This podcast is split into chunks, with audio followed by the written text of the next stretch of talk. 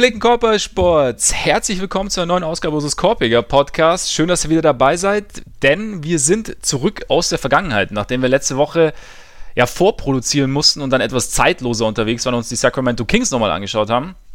Sind wir diese Woche wieder mitten im Geschehen, wie ihr es gewohnt seid. Und aber bevor wir mit der NBA zu, äh, loslegen, zunächst, Ole, Glückwunsch zum Klassenerhalt.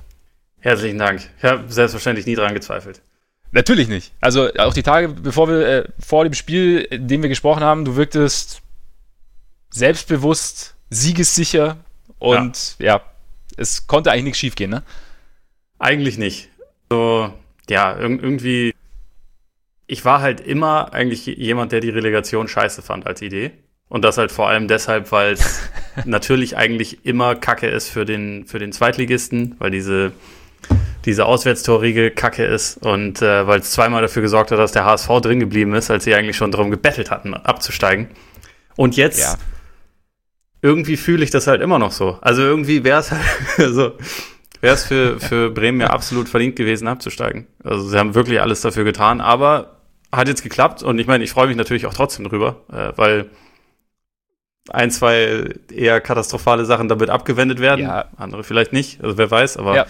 Ähm, ja, also es sind irgendwie die letzten Tage, es ist eine gewisse Erleichterung, er mischt sich auch mit so einer gewissen, hm, so, so, richtig würdig war das jetzt, also so richtig Erstliga fühlt man sich jetzt noch nicht, aber vielleicht kommt das ja irgendwann. Gucken. Ah, okay. Ja, aber ich meine, man, man darf als Fan ja auch die Rationalität mal so ein bisschen ja, beiseite lassen. Also so, da kann man ja mal einfach die, äh, auch wenn, wenn, wenn sie objektiv gesehen vielleicht ungerechtfertigt wäre, aber die, die Freude dann irgendwie ausleben. Ja, quasi. Also, also. Es, es, also die Freude war schon da, auf jeden Fall. Es ist halt irgendwie eine, eine komische Art von Freude. Das habe ich so, also ich glaube, ja, das ist halt einfach wirklich so ein stimmt. bisschen diese, diese Relegations-Experience.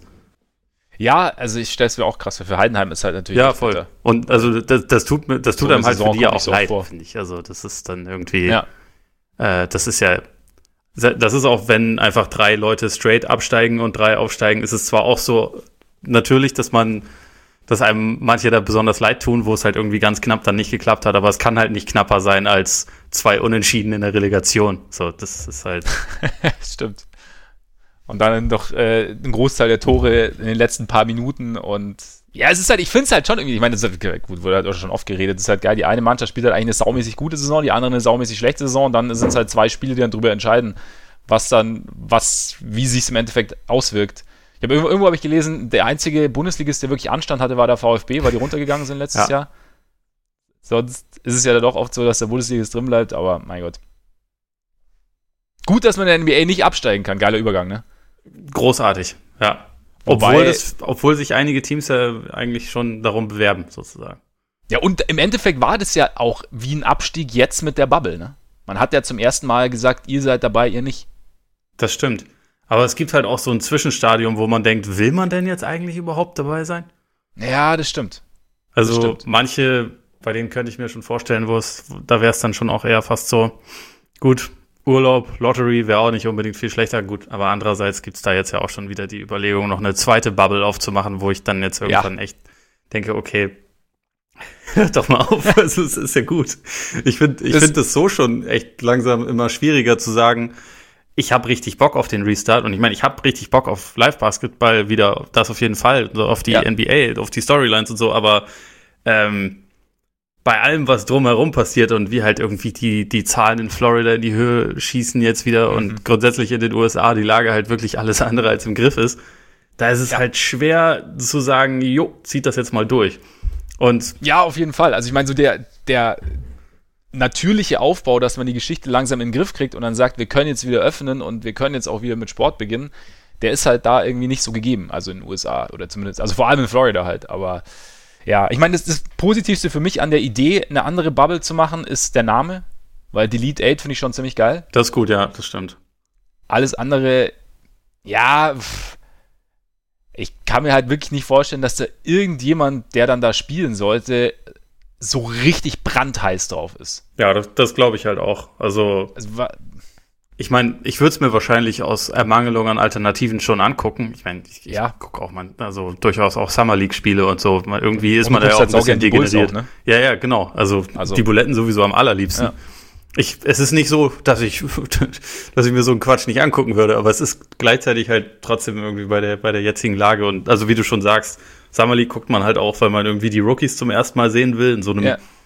semi-professionellen NBA-Umfeld und da ist es halt einfach, da hast du ja dann teilweise richtig gute Spieler, aber stell dir mal vor, Steph Curry bei so einem Delete 8, der um nichts spielt, das ist ja irgendwie auch Quatsch. Also, Ja, es, es ergibt ja gut. Ich meine, Clay könnte sich wieder in Form spielen nach seinem Kreuzbandriss. Also der wäre auch 100% dabei, denke ich. Klar, das würde genauso laufen Weil- wie jetzt bei Beal. Die, die Schulter ist bestimmt, Ja. die macht ihm bestimmt richtig zu schaffen. Ja, ja. Spontan aber auch. Ja. Dann. Nee, stimmt. Also ich bin, ich bin gespannt, ob sie es wirklich durchziehen oder ob sie es dann am Ende irgendwie doch verwerfen. Ich meine, es wäre interessant, ob die Bulls dann irgendwann eventuell, wenn sie, wenn sie doch noch spielen sollen, ob sie sich dann mal in, in Sachen Trainer entscheiden, aber Ich meine, was man natürlich machen könnte, ist, dass man äh, innerhalb des Delete 8s den Nummer 1 Pick ausspielt. Das wiederum. Das wäre natürlich wesentlich geiler, als äh, Ja. einfach nur eine Lotterie zu machen und oder zu sagen, hier, letztendlich habt ihr eine glorifizierte Testspielrunde, sondern ihr müsst jetzt was dafür tun. Ja. Weil dann hätte man natürlich einen Anreiz, aber dann ist es halt auch, letztendlich hast du dann auch halt ja, letztendlich ein Team, aka die Warriors, was halt einen übergroßen Vorteil hat gegenüber Schon. allen anderen, wenn sie ihre Spieler wieder Ja. dabei haben. Ne? Also Ja. es ist irgendwie, irgendwie schon schwierig. Ga- Ganz fair wäre es ja nicht, wenn dann auf einmal noch äh, Draymond, Curry und, und Clay spielen. Und dann Also- beschweren sich die Nets, hier, bei uns fallen schon alle aus und wir dürfen da gar nicht mitmachen. Wir hätten doch, Ja, wir hätten genau. doch auch eine Chance auf den Nummer 1 Pick. Also Ja, ja, also ist, ist, ist schwierig, ist schwierig. Aber das, das warten wir mal ab. Jetzt sowieso erstmal Orlando, weil es ist, man hat die, man hat die Hotelzimmer bezogen so langsam. Und äh, die Teams treffen sich, es fallen immer wieder Spieler aus. Deswegen, wir werden jetzt mal so, nur damit ihr Bescheid wisst, wir haben uns jetzt gedacht, Vorschau, wie macht man das jetzt? Wir haben uns jetzt mal, es gibt ja drei Hotels. Diese drei Hotels wurden entsprechend der Seedings vergeben. Und äh, wir werden uns jetzt jede Woche ein Hotel vornehmen. Und da äh, mal so gucken, was in dem Hotel so abgeht. Werden dabei äh, gucken, wie die Ausgangsposition, oder ganz kurz, wie die Ausgangsposition eigentlich war, als sie aufgehört haben zu spielen. Wie sie jetzt ist. Äh, und dann so unsere Themen so innerhalb dieses Hotels. Und dann spielen wir noch ein bisschen Hoteljob-Bingo. Also wer könnte zum Beispiel Manager sein? Wer Headchef? Wer Concierge? Gucken wir mal, was da so bei rumkommt. Security. Security, auch ganz wichtig auf jeden Fall. In der ersten Und- Gruppe aber auch ganz klar. Egal. Das stimmt, das stimmt. Genau. Und äh, das heute geht's natürlich, es, es startet. Natürlich, selbstverständlich, wir fangen immer ja irgendwie unten an beim äh, Yard Club. Und äh, es wird spannend. Vorher aber noch, ich meine, wir sind es, wir haben letzte Woche ja nur scheinbar gesprochen und äh, haben seit zwei Wochen nichts Aktuelles mehr gemacht. Es hat sich ja ein bisschen was getan. Diverse Spieler sind raus. Also Dinwiddie jetzt auch endgültig raus, weil er immer noch mal einen positiven Test hatte. Bei den Nets sowieso. Äh, DeAndre Jordan ist noch raus. Ähm, Torian Prince ist raus. Wilson Chandler, Wilson Chandler. Durant, Gut. Irving, Keith Ja. Van Horn, Jason Kidd, Kenyon Martin, die sind alle nicht dabei. ja, genau. Car- Carrie Kittle ist nicht zu vergessen. Ja. Ja. Vince Carter hat aufgehört. ja, stimmt. Der, Derek Coleman ist, äh, ist leider verhindert. ja. Oh ja, oh ja.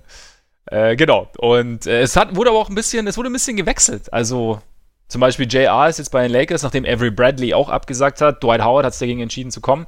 Hast du irgendwie einen so einen von den, also wir werden natürlich dann auf die einzelnen Spieler genauer eingehen, sobald wir dann auch auf die Teams genauer eingehen, die jetzt noch unterschrieben haben bei neuen Teams. Aber hast du irgendeinen, bei dem du dir denkst, so, okay, da, ja, der, der könnte, also einen Unterschied ausmachen ist übertrieben, aber doch noch einen Einfluss haben auf den, auf den Ausgang und auch einen positiven oder negativen, aber eher positiv. Eigentlich ist es schwer, schwierig. Also ich meine, es, es hat ja schon seine, seine Gründe gehabt, warum die Leute, die da jetzt gesigned wurden, halt verfügbar waren. Aber also tatsächlich glaube ich, dass JR, so komisch das klingt, schon in der Situation nicht unbedingt eine schlechte Verpflichtung für die Lakers ist. Also sie haben jetzt eine krass suspekte Flügelrotation. Ein bisschen hatten sie das vorher auch schon. Aber ich meine, jetzt haben sie halt ihn und Dion Waiters. Also ich hoffe auch, dass es Lineups geben wird, in denen einfach beide gleichzeitig spielen. Aber ich glaube, so dadurch, dass er halt so zumindest dieses, ja, diese schon mittlerweile irgendwie 16 Jahre alte Verbindung zu, zu LeBron hat und die sich halt kennen und er einigermaßen weiß einfach nur, wie er sich neben LeBron zu bewegen hat, abgesehen von den letzten Sekunden eines Spiels, das wichtig ist. Das ist halt schon mal irgendwie, glaube ich, was, was jetzt irgendwie die meisten anderen Nachverpflichtungen, die man so machen kann, nicht unbedingt bringen können. Ähm, deswegen ist es, glaube ich, wie, egal wie viele Minuten er dann letztendlich bekommt, ist das, glaube ich, schon eine ganz potenziell ganz gute Verpflichtung. Mhm. Wichtiger ist bei den Lakers aber, glaube ich, wirklich, dass Howard sich dazu entschieden hat, dabei zu sein. Einfach weil Absolut, dieses, ja. dieses äh, Big Ball ist ja irgendwie über diese Saison schon, also ein größerer Teil ihrer Identität gewesen, als ich das vorher gedacht hätte, weil ich halt vorher mehr damit gerechnet hatte, dass Davis am Ende von Spielen mehr auf der 5 ist, aber sie haben es viel mit Howard gemacht und äh, er ist da, glaube ich, auch tatsächlich die bessere Alternative als McGee, auch in limitierten Minuten, deswegen ist das, glaube ich, schon mega wichtig. Was mich noch ein bisschen überrascht hat, war Luken Bahamute bei, ähm, mhm. bei den Rockets, einfach weil er ja wirklich schon vor zwei Jahren, als er während der Regular Season ein wichtiger Faktor im Team war, in den Playoffs an einen Punkt gelangt ist, wo er halt wirklich seine Arme nicht mehr heben konnte und keine Korbleger mehr ähm, ja. machen konnte. Also in den äh, Conference Finals dann gegen die, gegen die Warriors damals, da war er gar kein Faktor mehr und seitdem hat man ihn irgendwie einmal kurz bei den Clippers gesehen und seitdem nicht mehr. Deswegen, da bin ich mal sehr gespannt, was er dann halt irgendwie geben kann. Was ich am ja, da bin ich. Ja. Das, sorry, äh, dachte ich auch tatsächlich. Also als ich als ich das gelesen habe, eben wie gesagt, man so das letzte war so diese diese Clippers Stint und das letzte aktive war eben diese diese Conference Finals da, also er macht natürlich so die Verpflichtung. Also das Ding ist ja im Endeffekt hat er ja aufgehört. Also ich weiß noch, wie wir, wie wir da, damals darüber geredet haben, wie bitter diese Verletzung ist, weil er ja bis, also gerade in der Regular Season schon eine ziemlich gute Rolle gespielt hatte und ziemlich wichtig war eigentlich auch oder gefühlt. Ja. Und ja, weiß ich nicht, inwieweit jetzt vielleicht diese Pause, zumindest mal der Verletzung, also was, was, was da jetzt noch drin ist, aber ob, ob die Rockets vielleicht irgendwas gesehen haben. Gut, ich meine, ja, Video vorspielen oder so, keine Ahnung.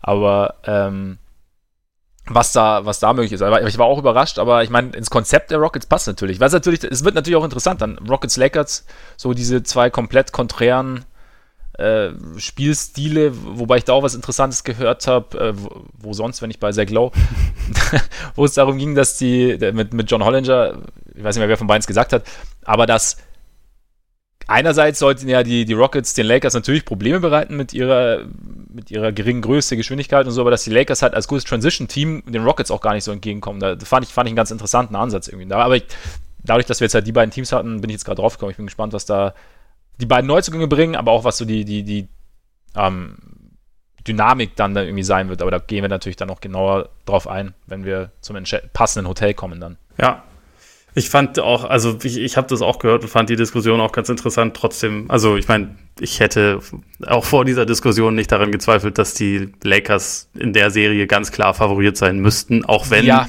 die Rockets, weil sie, glaube ich, ja, aufgrund ihrer Spielweise halt die Wahrscheinlichkeiten ein bisschen mehr manipulieren, sage ich mal. Ja. Sie vielleicht gefährlicher sein könnten, als sie das in der normalen Saison gewesen wären. Egal, aber ja, da, darüber sprechen wir dann. Was mich tatsächlich genau. auch noch überrascht hat und was dich als, als alten Bulettenfreund bestimmt besonders gefreut hat, war, dass äh, Cameron Payne ein, ein, Team gefunden hat. Großartig. Ja? Vor allem ein Team, was eigentlich in erster Linie aus Guards schon besteht. Aber er hat's verdient. das ist natürlich also ich mein, Campaign Season. Ja, es ist endlich wieder und äh, also er also er passt da ja perfekt rein in diese Bubble und äh, ich bin ich bin sehr gespannt. Wobei was mich aber tatsächlich noch mehr gefreut hat, natürlich äh, Joachim. Ja, gut. Also das, das, alles das war ja irgendwie so eine. Sie hatten sich ja, glaube ich, gerade auf einen Zehn-Tages-Vertrag geeinigt, als die Saison ja. unterbrochen wurde. Ne? Ja. Und deswegen haben sie jetzt dann vielleicht auch gesagt, gut, wir sind jetzt keine Arschgeigen. Joachim, du kommst mit, weil in der Bubble ja. kannst du eh nicht feiern gehen, dann bist du vielleicht fit. Ja. Joachim ist, ja, ich habe ich hab letztes Bilder gesehen aus dem Training, Joachim ist topfit. Ist es so?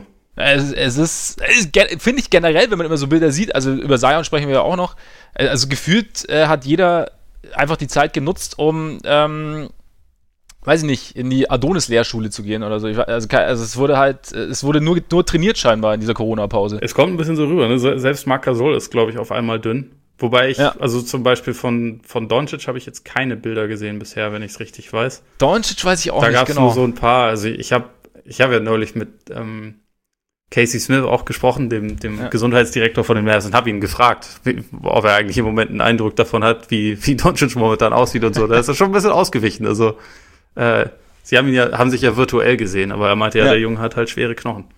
Er hat schwere Knochen. Deswegen auf, auf Doncic bin ich sehr gespannt, aber äh, ich, ich habe vorhin eh überlegt, ob man irgendwie statt dieser Spiele zwischen einiger der Teams, über die wir jetzt dann reden werden, ähm, ob man vielleicht einfach so ein äh, Tele-Event so, so, ein, so ein Wiegen wie beim Boxen machen könnte, wo halt einfach so mhm. ein paar Leute, nehmen wir, nehmen wir Zion, wo es ja jetzt wieder hieß, oh, 15 oder hat irgendwie 10 Pfund abgenommen oder so. Da ja. frage ich mich halt, von wie viel? Also wie viel war denn vorher da und also bei was sind wir jetzt? Und also ja. Dwight Howard sagt ja auch eigentlich seit vier Jahren, jedes Jahr, dass er im Sommer 20 Kilo verloren hat. Eigentlich müsste er mittlerweile schon nicht mehr existieren, so viel wie er immer an Gewicht verloren hat. Und deswegen würde es ja. mich halt einfach mal mega interessieren, weil es lügen ja sowieso alle Teams, sowohl bei der Größe als auch beim Gewicht von den Spielern.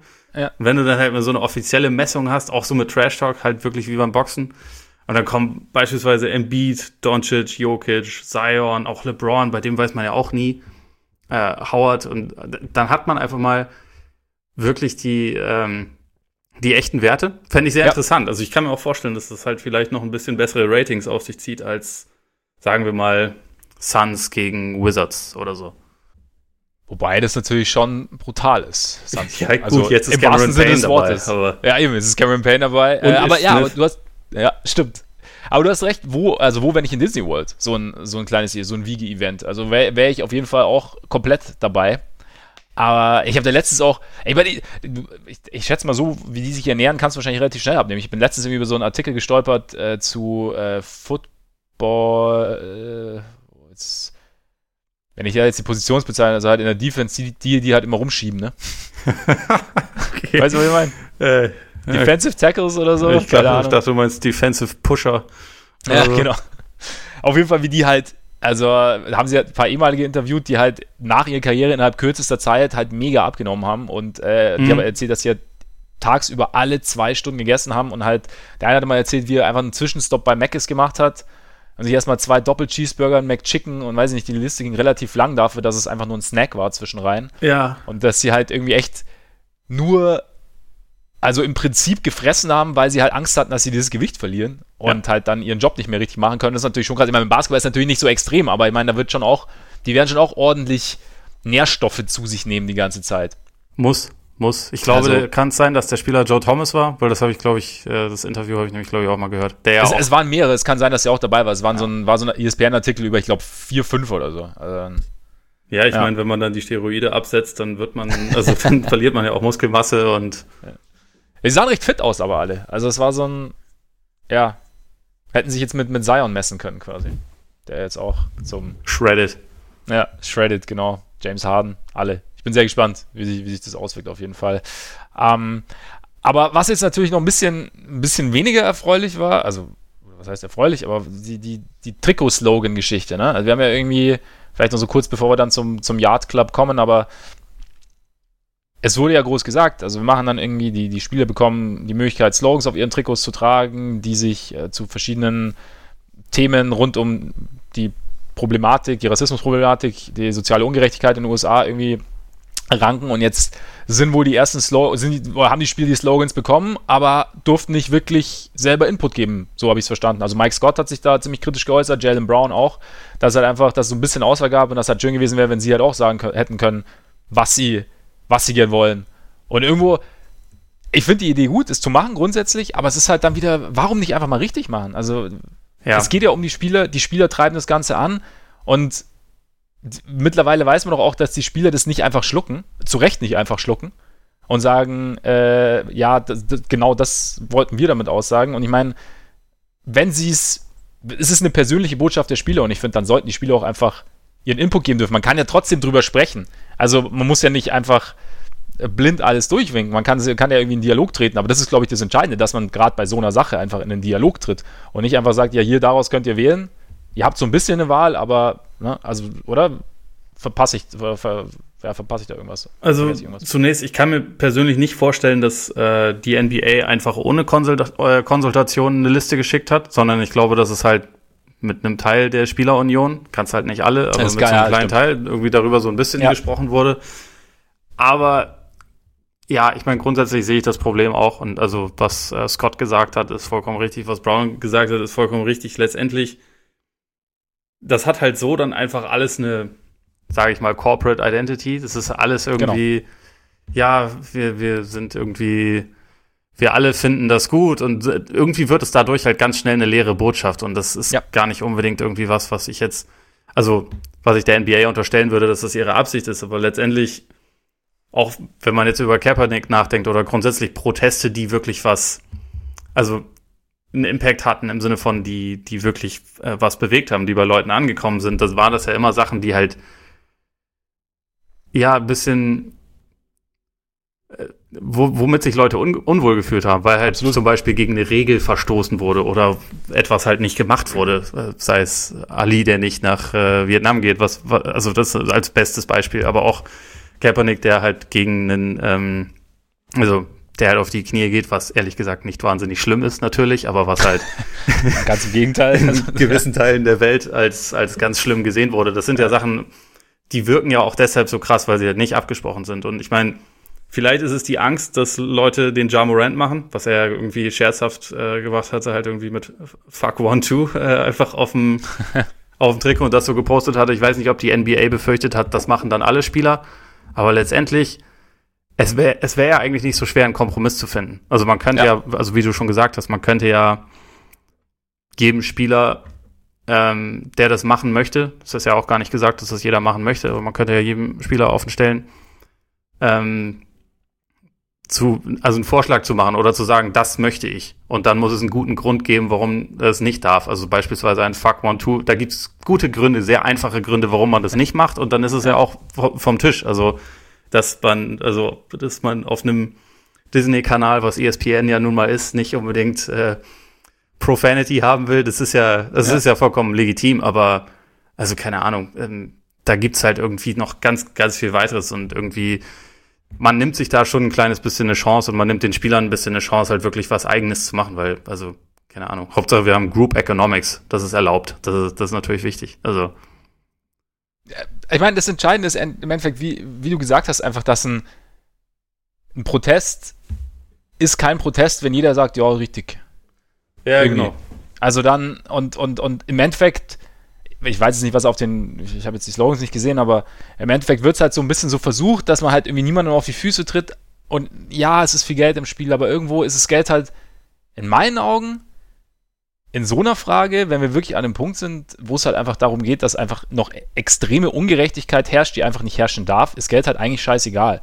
Und wenn dann halt da einer abspringt, weil ihm ein Slogan auf dem Trikot von Mike Scott nicht passt, ja, dann müsste ich halt meiner Meinung, also klar sagt sich das aus der Position, wobei wahrscheinlich habe ich immer noch weniger Geld zur Verfügung als diejenigen, die dadurch Geld verlieren würden.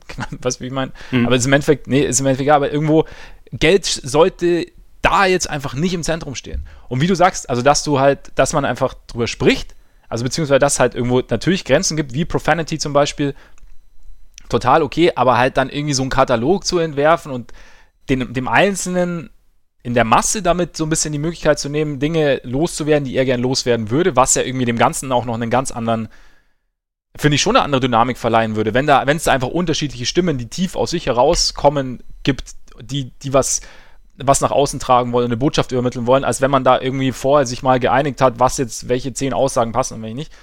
Ähm, ja, finde ich irgendwo, ja, keine Ahnung, aus Corporate-Sicht kann man es kann man's verstehen, aber ich finde halt irgendwo bei dem Thema, auch wenn es fernab der Realität klingen mag, aber bei dem Thema sollte Corporate einfach eigentlich mittlerweile hinten anstehen. Nicht eigentlich, sollte hinten anstehen. Ja, es ist, es ist halt, ich finde, äh, Scott hat es mit verpasste Chance wirklich gut ausgedrückt. Und also ja. da wir auch ein informierender Podcast äh, sind, natürlich, äh, kann ich ja mal kurz eine Runde vorlesen, weil ich jetzt hier einige eh aufhabe. Also es sind insgesamt 29. Ich glaube, diese Liste ist nicht ganz vollständig, aber ich lese mal ein bisschen vor. Ja. Black Lives Matter, say their names, vote, I can't breathe, justice, peace, equality, freedom, enough, power to the people, justice now, say her name, si se puede, was yes we can bedeutet. Liberation, see us, hear us, respect us, love us, make America great again. Listen, listen to us, stand up, ally, anti-racist, I am a man, speak up, how many more, group economics, education reform and mentor. Eins habe ich mir ausgedacht. Mentor. Absolut. War, war, wahrscheinlich das, bei dem ich kurz äh, gestockt habe. Ja, genau. Ja, ja. ja. Nee, aber ich meine, ja, also es ist nichts, nicht, nichts falsch per se an denen. Es nee, nein, halt, nein, überhaupt nicht. Also. Aber es, und es ist auch, es ist, die kann, keine Ahnung, man kann ja beides zur Wahl stellen. Nehmt das oder was eigenes. Also es ist ja irgendwo, ne? Man muss es ja nicht so begrenzen. Man, wie gesagt, man kann in Dialog treten, wenn irgendwas irgendwo eine Grenze überschreitet, aber ja. Was grundsätzlich, ich, weil, weißt, was ich aber komisch daran finde, hm? ganz kurz noch. Also ich habe ja Make, Make America Great Again als Scherz gesagt. Ja. Was ich aber komisch finde, Yes We Can ist ja erlaubt. Das ist halt so der Demokraten-Obama-Wahlspruch. Äh, mhm. Und, und äh, Make America Great Again offenbar der Trump-Republikaner-Wahlspruch. Ja. Das ist dann irgendwie schon wieder eine Positionierung, die ich irgendwie, die ich irgendwie komisch finde. Also die man, weil, also wenn man einfach bedenkt, wie viele Republikaner es gibt, das ist ja dann eigentlich fast schon unklug, das mit drauf zu lassen, oder? Oder, oder denke ich da jetzt zu kompliziert? Ja, gut, wenn du, wenn du jetzt, wenn du jetzt die politische Sicht nimmst und wenn du dir gerade auch die USA anschaust, bei denen es ja mittlerweile eigentlich ja gefühlt, also auch wenn ich das Wort Spaltung echt hasse, weil es mittlerweile echt so dermaßen übermäßig verwendet wird, sobald es eine Meinungsverschiedenheit gibt, ist gleich Spaltung. Also das ist ein bisschen, habe ich so das Gefühl, hat man da so ein bisschen den Sinn dafür verloren. Aber in den USA ist es ja, ist die Polarisierung, sagen wir es mal so, ja schon extrem stark. Ja, das. Das heißt, und ich glaube, da hast du, also ist, glaube ich, könnte ich mir schon vorstellen, dass es irgendwie zumindest dem einen oder anderen Republikaner sauer aufstößt oder dass es dem einen oder anderen auch auffallen könnte, dass da halt ein demokratischer Spruch ist und äh, man findet ja die Demokraten aus Prinzip schlecht oder auch die Republikaner andersrum auch äh, und ähm, ja, es, auch wenn die Republikaner vielleicht momentan etwas mehr Anlass geben oder deutlich mehr Anlass geben, aber die Demokraten sich auch nicht immer mit Ruhm kleckern, also das darf man mhm. auch nicht, nicht vergessen. Ne? Es ist jetzt nicht so, dass, hier, dass wir hier gut, gut gegen böse sprechen, aber wenn man es jetzt, ich glaube, wenn man es jetzt vom Spruch her nimmt, klar passt der, passt der von, vom Kollegen Obama besser, der von seinem Nachfolger. Ne? Ist richtig. Also, okay, richtig interessant wird es eigentlich auch eh erst, wenn Joe Biden seinen Spruch quasi. Ja.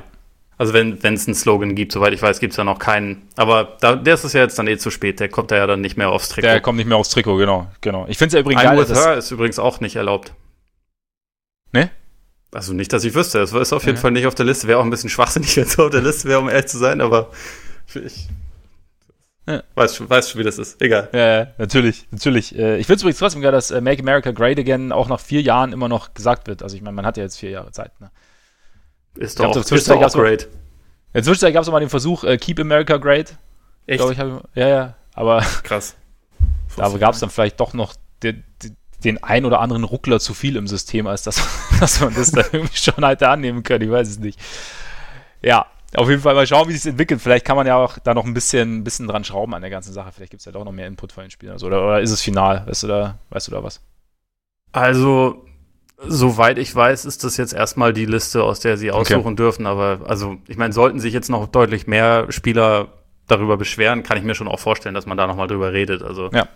ähm, ich weiß nicht, ob das jetzt irgendwie eine komplett festgefahrene Sache ist, aber den, mhm. den Eindruck hatte ich jetzt bisher eigentlich nie, was die, was die NBA angeht. Also, sondern dass die halt eigentlich schon den, den Input das auch stimmt. hören wollen. Ja, ja. Nee, denke ich auch. Also schau mal, das, wir, wir werden das mal beobachten. Und ähm, betreten damit Disney World, würde ich sagen. Schon auch. Oder? Aber natürlich tun wir das nicht, ohne euch vorher noch darauf hinzuweisen, dass ihr natürlich gerne auf unserer Patreon-Seite vorbeischauen könnt. Oh ja, organisch Weil, eingebaut den Werbeblock, großartig. Ja, ja, ist stark, oder? Ist stark. Ja. Ähm, der ein oder andere, die ein oder andere wissen es vielleicht schon, weiß es vielleicht schon. Patreon.com slash Korpiger Podcast, Korpiger mit. Vollkommen richtig. Da könnt ihr, wenn ihr darauf geht, da könnt ihr uns unterstützen mit monatlichen Beiträgen. Vielen Dank an die alle, die es schon tun. Und äh, das hilft uns auf jeden Fall sehr weiter. Das freut uns auch sehr, dass äh, mittlerweile echt ein paar Leute finden, dass die ganze Geschichte hier unterstützenswert ist. Da bekommt ihr aber auch extra Content. Ich meine, vielleicht haben letzte Woche ein paar unser Format Es war einmal kennengelernt, nachdem es hier auf dem normalen Kanal lief, läuft normal über Patreon. Und da gibt es auch noch andere Formate wie 15 Minutes or Less, bei denen wir spontan über Themen reden. Das wird jetzt wahrscheinlich auch wieder öfter kommen, nachdem es wieder mehr Themen gibt. Und genau, da könnt ihr gern vorbeischauen. Und damit wäre das abgehakt. Und damit schauen wir vorbei, jetzt endlich in Disney World und wir sagen, willkommen im Yard Club. Ein Traum, ein wunderbares Hotel und unsere Gäste sind die San Antonio Spurs, die Portland Trailblazers, die New Orleans Pelicans, die Memphis Grizzlies, die Washington Wizards, die Phoenix Suns und die Sacramento Kings. Die Grizzlies sind, soweit ich weiß, im Grand Floridian. Das ist ja das gleiche wie mit den Nets. Also der. Ja, stimmt, die sind Playoffs. Ja, ja, ja, richtig, richtig. Genau. Du hast recht. Du ich, hast recht. ich würde ehrlich gesagt deswegen auch dafür plädieren, dass wir, also die, die Grizzlies äh, bleiben, wo wir sind, aber die Nets aufgrund der aktuellen Newslage, Ja. äh, inklusive wir reisen ohne Spieler an, ähm, genau. oder wir sind schon ohne Spieler angereist, mittlerweile sind sie ja da, äh, lass uns sie in den Yachtclub packen. Ja, Ich werde ihn Nets übrigens und- immer Yachtclub aussprechen, weil das einfach äh, ist Es ist anstrengend, einfacher, zu Es, es, klingt, es klingt natürlicher, wenn man es auf Deutsch so ausspricht. Vielleicht gehe ich auch dazu über. Ja, das stimmt. Also wir packen natürlich, ähm, der Vorteil war natürlich, dass die ganzen Hotels so nach Seeding waren. Und äh, die Grizzlies sind sehr, sehr nah dran, natürlich an den Spurs und Blazers zumindest, deren Schicksal ist sehr, sehr verbandelt. Und ja, auf jeden Fall, die, die Runde ist sehr, sehr illust und das Hotel auch. Weil, Hast, du- hast du eine Ahnung, was abgeht im, im, im Yachtclub? Ich sage jetzt auch Yachtclub. Also ich, ich nehme an, dass äh, ein paar Boote davor liegen, aber nein, also ich, ich habe mich tatsächlich nicht darüber informiert, wie das Ding aussieht, wie groß es ist. Hast du da die, die Broschüre runtergeladen, oder? Ich habe die Broschüre runtergeladen und ich habe sogar einen virtuellen Rundgang gemacht und äh, ich als, als großer ich, äh, als großer Hotelfreund, nein Quatsch, aber ähm, tatsächlich, ich meine, wir haben alle so ein bisschen geschmunzelt, ah, der Yachtclub, hahaha und so, ja, aber der Yachtclub, ne, gehört zur Deluxe-Kategorie in Disney World und Deluxe-Kategorie ist oberste Kategorie und ähm, da kostet man so ein, also wenn du und ich oder du und deine Freundin und ich und, und meine Freundin und ich da gern hinwollen würden, ne, dann würden wir erstmal so knappe 500 Dollar die Nacht zahlen. 500 Dollar die Nacht. Mhm. Lassen Sie meinen Arm los. Ey, das, ist ja, das ist ja ekelhaft. Aber du bekommst natürlich dafür- dafür auch einiges. Also du bist A in direkter Nähe zum Beach Club, zum Boardwalk Inn und zum Swan and Dolphin. Und, und jetzt kommt's nämlich, der Yachtclub hat laut Experten den besten Pool in ganz Disney World. Storm Along Bay heißt er. Wie wird man zum Experten, was das angeht? Also man, muss man einfach Ahnung. nur, nur schwimmen können? Oder Ja, wa- wa- könnte ich das machen? Wahrscheinlich. Oder, oder gern abhängen Okay. am ja. Wasser. Ich weiß es nicht. Ich werde ich werd mich da mal schlau machen. Klingt nämlich Ja. irgendwie nach einem geilen Job. Ja. Also im Moment Ole nicht, Freaks aber sonst. Pool-Experte. Ja.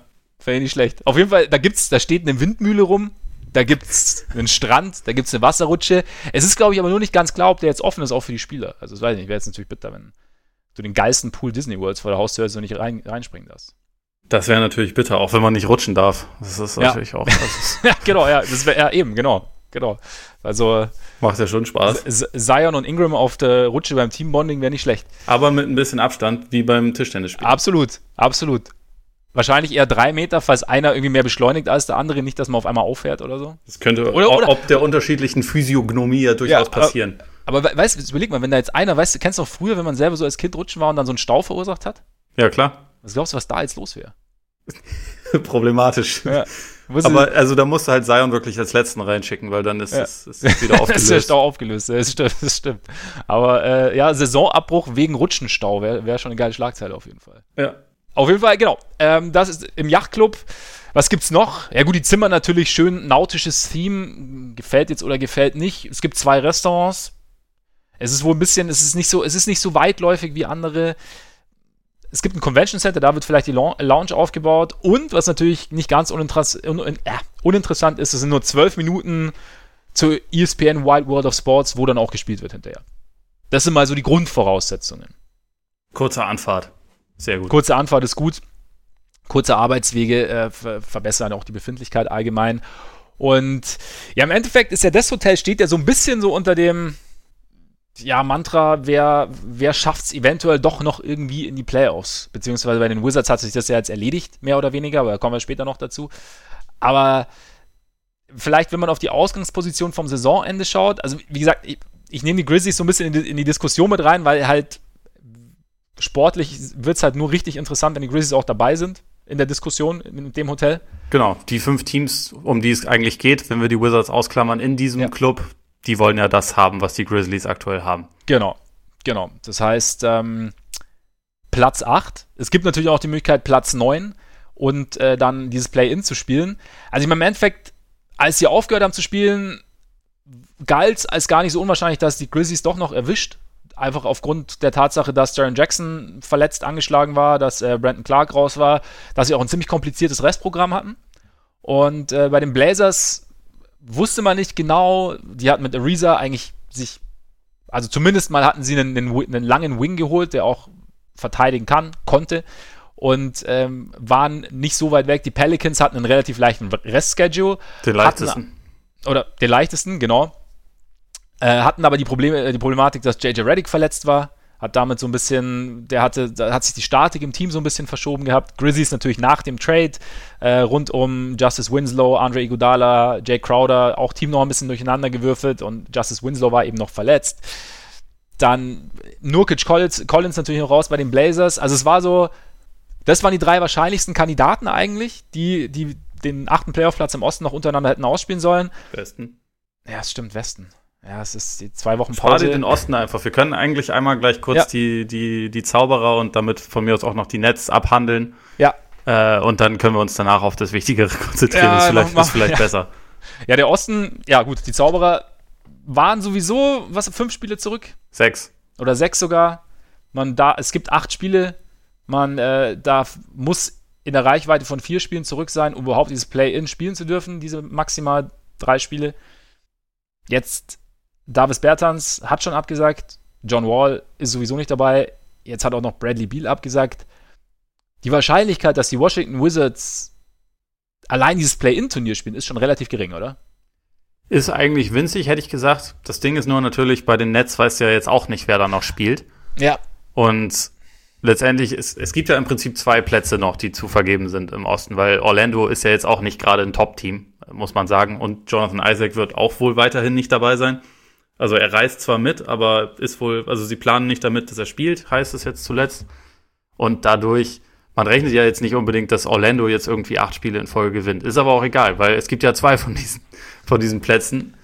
Und trotzdem ist es irgendwie schwer vorstellbar, dass, dass Washington das jetzt irgendwie noch packen kann. Also wenn, dann müsste halt irgendwie die Hachimura, Wagner, äh, äh Big Man Zange, Forward Big Man Zange halt ja keine Ahnung, wahrscheinlich 50 Punkte pro Spiel zusammen auflegen und Ish Smith wird wahrscheinlich seine, seine Punkte machen, aber also da fehlt ja jetzt extrem viel. Bei den Nets fehlt wahrscheinlich sogar noch mehr. Also sie haben halt eigentlich jetzt keinen richtigen Playmaker mehr, was auch ein bisschen schwierig ist.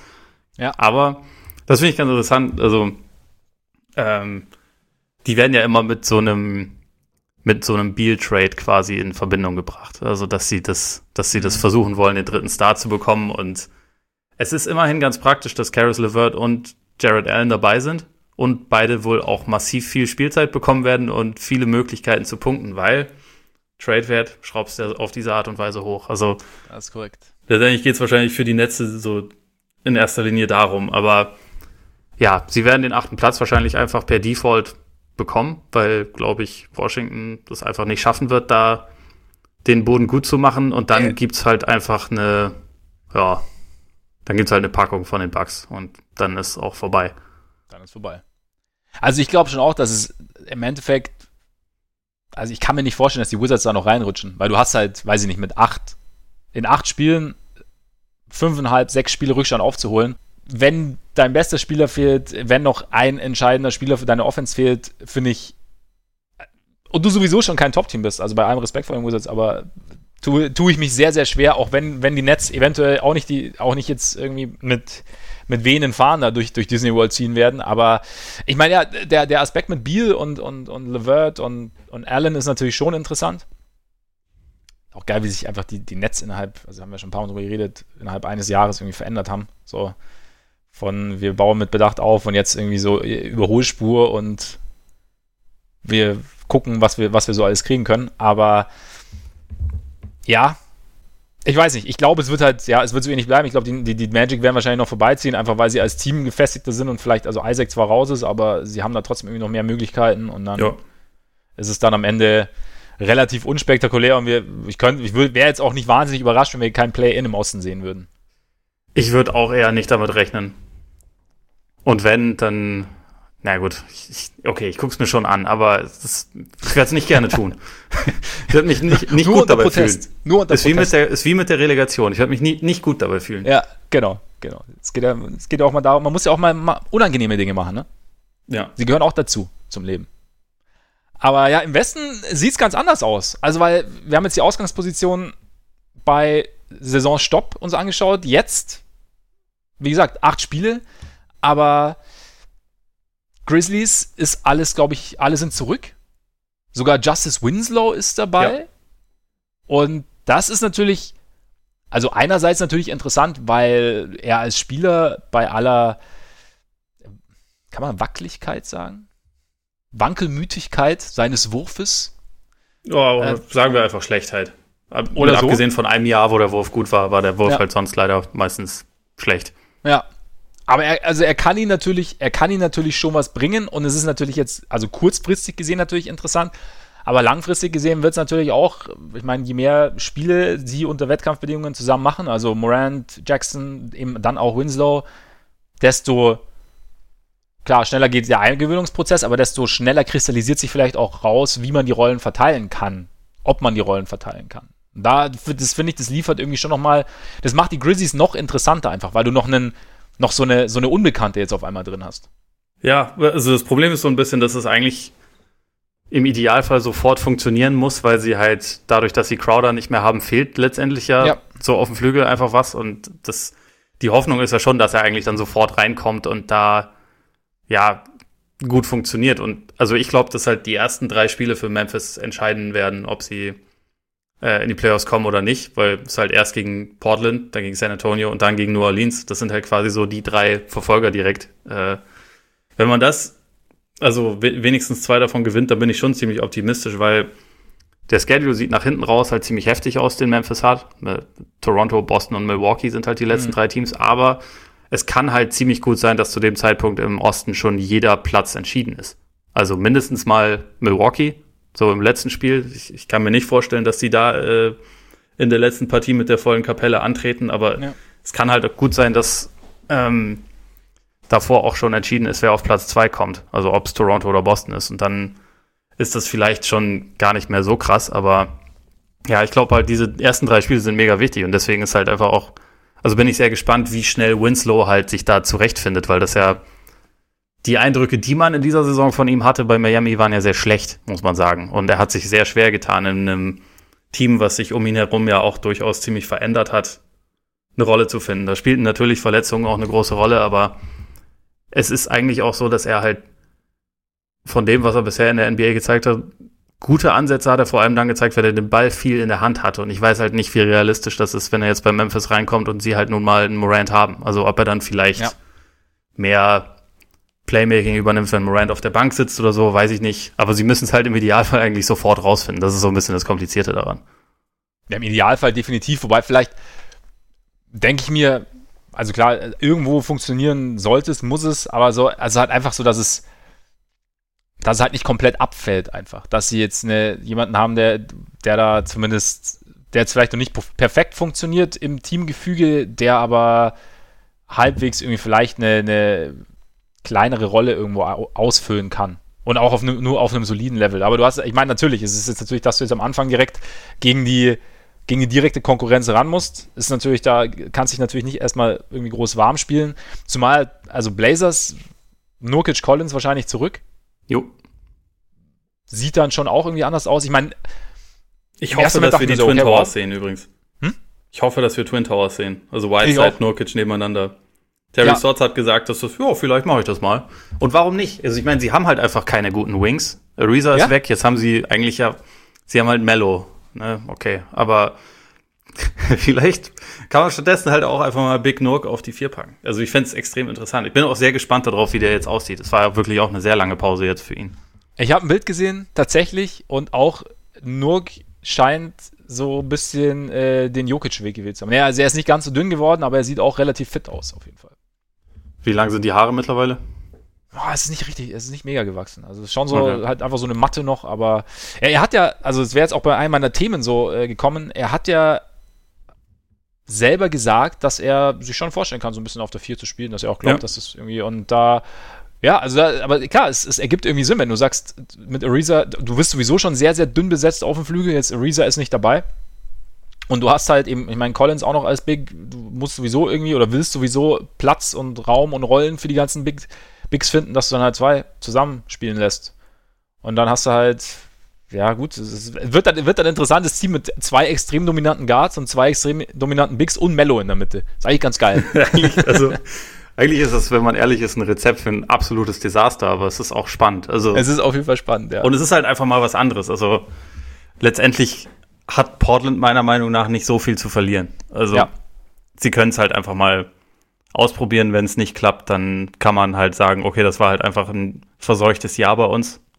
Und sie hätten recht damit. Also wenn man halt anschaut, was, was für Verletzungen sie hatten, so unser Freund Rüdiger ist ja, ja auch nicht dabei beispielsweise. Ja. Und äh, letztendlich wäre das okay, aber man hat ja jetzt auf einmal wieder einen ganz anderen Kader quasi. Also so zumindest in der Spitze, als man das die, also einen Großteil der Saison über hatte. Und von daher probier es halt einfach aus. Also so, so ein bisschen ja. Twin Tower Look. Wer weiß, wer weiß, wie das funktioniert. Vor allem, wenn du so einen spielintelligenten Center wie Hassan Whiteside hast. Habe ich da eine leichte Ironie rausgehört? Nein. Nein. Niemals. Niemals. Ja, und ich meine, was man halt auch nicht vergessen darf, also natürlich Schedule und so, wobei komme ich jetzt, also wollte ich, also der, der, der Grizzlies ist natürlich immer noch schwer, auch gerade hinten raus, wie du sagst, aber es ist natürlich die ganz einfachen Aufgaben jetzt für Blazers und Pelicans sind natürlich rausgefallen, dadurch, dass halt die, die Lead 8 nicht dabei sind. Ich würde aber schon sagen, dass die letzten fünf für, für New Orleans, also dafür, dass es halt Bubble-Teams sind, ja. sind die schon sehr schlecht. Also die ersten drei werden, werden glaube ich, tough. Das ja. ist halt Utah, Clippers, Memphis. Das ist natürlich, also für die Teams geht es jeweils noch um was. Das, das wird schon spannend, aber danach die Kings, die, gut, sie sind hier dabei, haben keine Chance. Gegen die spielen sie sogar zweimal. Die Spurs haben meiner Meinung nach auch keine Chance die Wizards sind die Wizards, das Thema hatten wir. Und dann als letztes noch die Magic. Also die letzten fünf Spiele, die müssen sie alle gewinnen, eigentlich. Wenn ja, aber da bist du bei Punkt Ambitionen eigentlich. haben. Und ich meine, also nee, also ich äh, schätze die Pelicans sehr, sehr hoch ein. Oder beziehungsweise ich, äh, ich habe eine hohe Meinung von den Pelicans, aber sie sind halt trotzdem noch ein Team, das halt auch mal so ein, so ein, so ein, so ein Ausrutscherabend drin hat, also ein Ausrutscherspiel drin hat, einfach weil da halt, ja, halt Jungen noch nicht ganz gefunden und so. Deshalb, also natürlich, die, theoretisch ist es für die Bubble wahrscheinlich der einfachst mögliche Weg.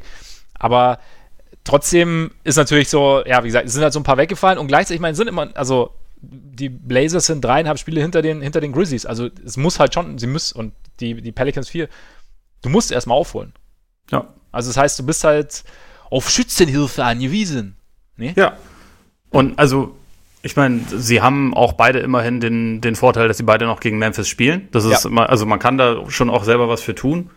Aber ich glaube, also dadurch, dass es jetzt halt nicht eine volle Regular Season ist, würde ich schon sagen, dass das den Grizzlies eher entgegenkommt, weil ja. halt es gibt einfach nicht so viel Zeit, um sie aufzuholen, sondern äh, New Orleans und Portland müssen halt ziemlich schnell funktionieren. Und also auch ja. wenn New Orleans in einer etwas schlechteren Lage ist, sehe ich ihre Chancen besser. Also weil ich auch das Team einfach für besser halte eigentlich als die, als die Blazers. Aber ja, es muss schon relativ schnell gut funktionieren.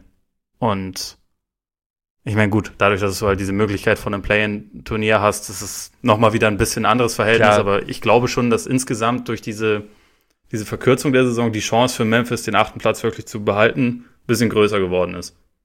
Hätte ich jetzt auch gesagt, auf jeden Fall. Also auch wenn, klar, bei den Pelicans ist mit Reddick zurück, also das gibt der ganzen Sache natürlich schon nochmal mehr, ja, wie gesagt, mehr Balance einfach. Ja, zumal die Bank scheiße war bei ja. New Orleans. Eigentlich seit, seit Zion sein Debüt gegeben hat schon. Ja, eben. Und da ist halt jemanden, der, also Reddick kommt ja normalerweise von der Bank, wenn Zion spielt.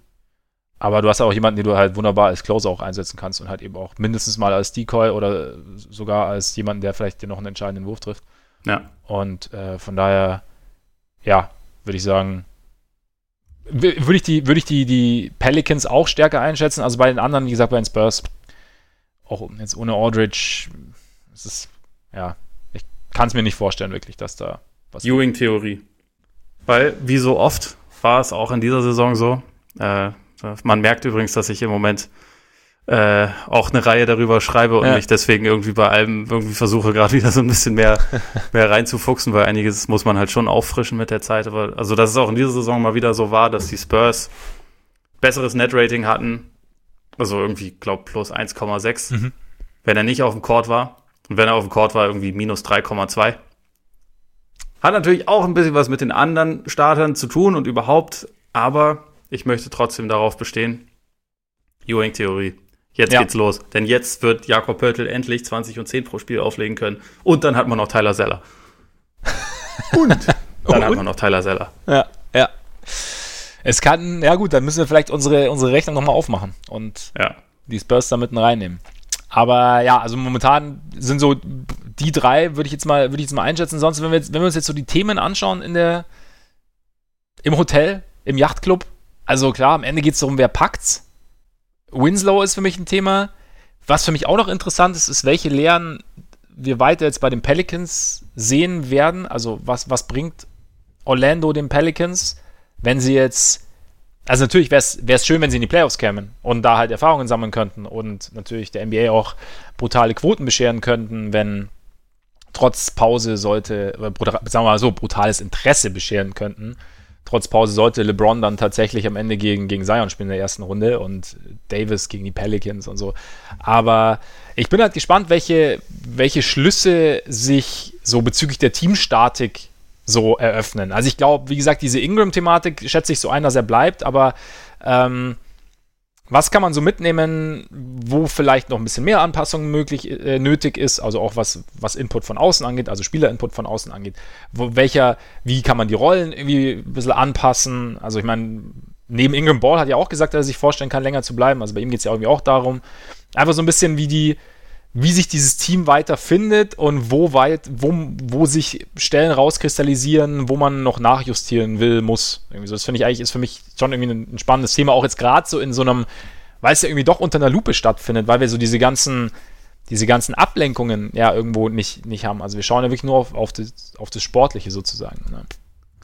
Ja, ich, also. Oder spielerisch, also wenn wir, wenn wir das Spiel anschauen, weißt du, das ist halt, ja, ja, ich finde ich find gerade in der Hinsicht auch ganz, ganz interessant, wie sie es halt, äh, wie sie die Rolle von Derek Favors bewerten. Einfach weil mhm. der über, ja, genau, die, über die letzten Wochen einer ihrer Plus-Minus-Könige absolut war. Hatte sicherlich auch ein bisschen damit zu tun, dass es halt, also, dass er dann zeitweise auch der einzige richtige Big Man war. Also, ich weiß nicht, ob sie irgendwann damit planen, dass halt Zion zum Fünfer wird, wer weiß. Aber mhm. also ich glaube, dafür ist er momentan einfach als Teamverteidiger nicht klug genug. Und ähm, da macht es dann vielleicht schon Sinn, zu schauen, ob man halt Favors noch irgendwie längerfristig behalten kann, weil wenn er gesund war, hat er diese Saison halt eigentlich wirklich eine ziemlich gute Spielzeit hingelegt und ist auch in der Lage, das irgendwie so ein bisschen zusammenzuhalten bei einem Team, was ja meiner Meinung nach, also gut, sie haben Holiday, der natürlich ein exzellenter Verteidiger ist, Ball, der am Ball auch gut ist, aber sonst haben sie jetzt halt einfach nicht wahnsinnig die allergrößte defensive Kompetenz. Ja. Und ich glaube, dass, also für Favors geht es halt auch um einen neuen Vertrag. Und ich kann mir schon vorstellen, dass sie halt irgendwie aus der Nummer rausgehen und erkennen, so einen brauchen wir zumindest momentan schon noch neben, neben Zion. Also ich weiß eh nicht, ob sie irgendwann, also ob sie ihn langfristig als Vierer sehen oder langfristig denken, oh nee, irgendwann geht er auf die Fünf. Könnte ich mir schon vorstellen, aber so für den Moment ist es halt, glaube ich, ja. noch nicht so weit. Favors übrigens Hast du auf dem Schirm, wie, wie alt der ist? Ich Überhaupt nicht, ehrlich gesagt. Ich war ein bisschen geschockt, weil gefühlt ist er seit 25 Jahren schon in der, ja. in der, in der NBA. Er ist 28. Was? Ja. Das okay, ist krass, krass, oder? Das ist echt krass. Also ich, ich hätte jetzt so äh, Anfang, Mitte 30 gesagt. Also und zwar, also Anfang, wäre bei mir 33, wäre noch aus Anfang 30 aus, äh, reingegangen. Ja, Aber, nee, also ich, ich habe äh, ich habe richtig gestaunt, äh, ja. als, ich, als ich das gesehen habe. Ich, ich hatte das auf dem Schirm, dass der jünger ist, als ich dachte, aber ich habe halt gedacht, das heißt dann ja auch irgendwie so 31 oder sowas. Ja. 28 ist ja echt krass. 28 ist echt krass. Also ich meine, dann ist er wirklich noch eigentlich, da ist er eigentlich in seiner Prime. Ja, absolut. Von Seit daher, 2010 in der NBA. Krass. Ja gut, dann ist er halt einfach, ja, er war halt ein, ein Frühstarter. Absolut. Aber ja, eben genau. Und mit Zion ist natürlich dann auch die Frage, äh, was, was macht die Physis jetzt? Also dies, das Abspecken. Also klar, mehr Muskelmasse oder beziehungsweise, oder beziehungsweise ein bisschen weniger Masse. Vielleicht, weiß ich nicht, hat er damit, schiebt ihn das automatisch theoretisch auf die 4 wiederum? Muss nicht sein, aber wie, wie, wie äußert sich das dann? Also gerade sollten sie dann vielleicht sogar auf die Lakers treffen oder sowas, du hast ja schon gesagt, die es dann eher groß machen, keine Ahnung, muss er vielleicht dann doch wieder ein bisschen mehr Beignets essen, wenn sie zurück sind in New Orleans? keine, also man weiß es nicht. Aber so, weil das hat, ist ja auch nochmal irgendwie, also so, wurde ja viel spekuliert, dass er irgendwie zu schwer sei, Knie, Bänder, Gelenke und so, und jetzt ist er ein bisschen leichter, bisschen drahtiger, keine Ahnung, was, was, was das da noch, also A, auf sein persönlich, wie sich das auf sein persönliches Spiel auswirkt und aber eben auch auf die Art und Weise, wie du das Team um ihn herum bauen willst und musst. Ja, und halt einfach, wie es, wie es der, also ob man den Körper zumindest ein ganz kleines bisschen was von dieser brutalen Last, die halt so auf die Knöchel ja. und Bänder wirkt, wenn er so durch die Gegend springt, ob man das zumindest ein ganz kleines bisschen reduzieren kann. Übrigens ganz kurz, wie er da so steht mit einer Maske drauf, das ist schon furcht, furchteinflößend, oder? Also das, das Bild, Fall, ja. als ich das gesehen habe, habe ich schon gesagt, meine Fresse. Ja. Ja. Da ist jetzt übrigens 20, jetzt wird alles anders. Ja. Für dich noch ein Thema sonst? Abgesehen mal weg von den Pelicans? Also, Ewing Theory haben wir genannt. Ja. Twin Towers bei den Blazers haben wir genannt. Das ja. wäre tatsächlich, also das ist das, was ich da inter am interessantesten finde. Ja, auf jeden Fall. Winslow hast du genannt. Das wäre es bei mir bei den, bei den Grizzlies eigentlich auch gewesen. Ähm, ja, bei den Spurs ist es irgendwie so ein bisschen, also eigentlich bei denen und bei den Suns und bei den, bei den Kings, dass man halt denkt, muss das eigentlich wirklich jetzt sein, dass die dabei sind? Also so ein bisschen mhm. dieses, dieses Wizards-Problem, finde ich. Also es gibt rechnerisch kaum eine Chance, dass sie es schaffen. Es gibt, also es muss auch nicht unbedingt sein, um ehrlich zu sein. Und ja. äh, also, keine Ahnung, wenn das Argument irgendwie hieß, wir wollen ähm, so und so viele Spiele erreichen, okay, aber es wurde halt auch immer gesagt, ja, wir müssen halt die Bubble relativ, also so klein wie möglich halten, um das, um das Risiko zu minimieren, dann, dann bräuchte es jetzt halt diese Teams nicht unbedingt zwingend. Das ist irgendwie da so ein bisschen mein, oder grundsätzlich zu, zu diesem Yachtclub, er ist ein bisschen der Zion-Club, weil die wären wahrscheinlich alle nicht beteiligt, wenn es nicht darum ginge, Zion noch eine Chance auf die Playoffs zu geben. Bin ich der Meinung. Ich glaube, dass das, ich glaube, dass das sonst wahrscheinlich einfach die 16 Playoff-Teams gewesen wären. Ja, ja, er ist vielleicht, er ist vielleicht doch am Ende, oder ja, die Pelicans, also und damit Zion, sind einfach zu nah dran, als dass man es nicht doch noch irgendwie versuchen könnte und dann hängen die anderen halt aber leider auch noch zu nah an denen, ne? Das ist halt so ein bisschen das Ding, ja. Und dann musste halt, also gerade gra bei den Wizards und Suns ist es halt schon wirklich schwer zu rechtfertigen, aber gut, ja. egal. Äh, sie sind jetzt nun mal dabei. Also, ich glaube, bei den bei den Spurs ist es irgendwie so ein bisschen, ich bin mal gespannt, was man, also ob sich die, die Spielanteile jetzt ein bisschen mehr zu den jungen Spielern ähm, mhm. verlagern. Auch da ist es ja, also Pörtl hat ja schon gesagt, dass er sich das ganz gut vorstellen kann, woanders hinzugehen, weil es irgendwie auch, äh, ja, ich weiß, also irgendwie ist dieser Stil, den sie spielen, halt auch gerne relativ altbacken. Ich bin mal gespannt, ob, also wie viel davon an Aldridge lag, wie viel an DeRozan und an Popovic liegt, also inwieweit die Spurs einfach genauso spielen werden wie sonst oder mhm. ob sie es halt ja ein bisschen, bisschen bunter machen. Ähm, bei den Kings habe ich ehrlich gesagt schwer getan. Also da ist ich meine, sie waren über die ganze Saison so ein, so ein Hin- und Her-Team. Also hatten ja, Phasen, eben. wo sie halt richtig gut aussahen, hatten dann extrem schlechte Phasen. Ähm, vielleicht vielleicht tut's denen gut, das Umfeld, also ist halt irgendwie nicht, nicht zu sagen. Und wie gesagt, sie, also es müsste halt alles perfekt laufen, damit die da irgendwie noch äh, gefährlich werden können. Deswegen. Ja. Ich meine, was man halt sagen muss, ne? Also, die Kings haben dieselbe Bilanz wie die, wie die Pelicans. Also. Haben sie dieselbe? Ja, stehen beide bei 28, 36. Stimmt so. Äh, ich, ich schätze sie nur viel schlechter ein. Nee, ja, hast, genau, das ist nämlich auch sehr, genau, so in der Wahrnehmung ist immer, aber sie haben dieselbe Bilanz. Also, klar, also Pelicans wesentlich leichterer Schedule nochmal und dazu schätze ich sie auch, oder schätzen wir alle, oder wir beide zumindest, sie halt auch deutlich stärker ein. Aber die Kings, ja, du hast es schon gesagt, dieses Auf und Ab, das macht, ich bin halt gespannt, welche Kings wir dann halt sehen werden. Also, das ist wahrscheinlich so dieses, und eigentlich, ich meine, vor der Saison, wir haben gesagt, das ist ein Team, das, das Spaß machen müsste und da, bei dem halt irgendwie was gehen sollte und vielleicht, ich meine, sowas gerade so, also jede Saison ist ja für irgendeine Überraschung gut und in so einem Umfeld, in so einer, in so einem Szenario, wer weiß, was da irgendwie noch auf einmal, wer da ins Rollen kommt oder was dann auf einmal dann bei anderen auf einmal richtig gut funktioniert oder so. Ich weiß nicht, Kings, Kings finde ich schon noch irgendwo halbwegs, halbwegs spannend, einfach auch, weil du die Fragen hast, wie, wie es mit Bagley, wie sie, wie sie ihn am besten einsetzen, ja. was ähm, die Dynamik irgendwie auf dem Flügel Bogdanovic bleibt der, wer kommt von der Bank, wer, wer startet und wer, wer closed dann am Ende auch und so. Da finde ich, da sind schon noch irgendwie Themen. Ja, es ist auch ein Team, dem man gerne, also gut zuschauen kann. Ja, das auf genau. jeden Fall. Ja. Genau. Ich habe ihnen ein bisschen Unrecht getan. Es tut mir, es tut mir fürchterlich leid, lieber, also, lieber Kings-Fan. Ich meine, wie, wie, ich bin, da genauso, wir haben ja auch drüber gesprochen, über die drei Playoff-Teams in Anführungszeichen, also Grizzlies, Blazers, Pelicans und die, die Kings halt irgendwie ausgeklammert. Das ist, ist bei mir von der, von der Wahrnehmung her irgendwie genauso. Aber ja, wir sind, wir sind gespannt. Aber ich meine, am Ende führt Aaron Baines die Suns in die Playoffs. Also. das, also, wenn es irgendjemandem zuzutrauen ist, dann sicherlich Aaron Baines. Ja. Aber, ja, das, also ich meine, das ist halt dann, ja, Hauptsache wir haben die Suns dabei. Egal. das ist sein, das liegt ja am Herzen, ne? Pop finde ich halt noch ganz interessant. Also ich meine, es kam jetzt dieses Netzgerücht auf. Ich kann jetzt irgendwie nicht dran glauben, so richtig. Nee, also ich meine, ich kann mir vorstellen, dass sie ihm ein Angebot machen wollen. Ja, klar, aber, ja. Ich würde auch ein dass sie ihn Angebot kriegen, machen. kann ich mir halt nicht vorstellen. Ja.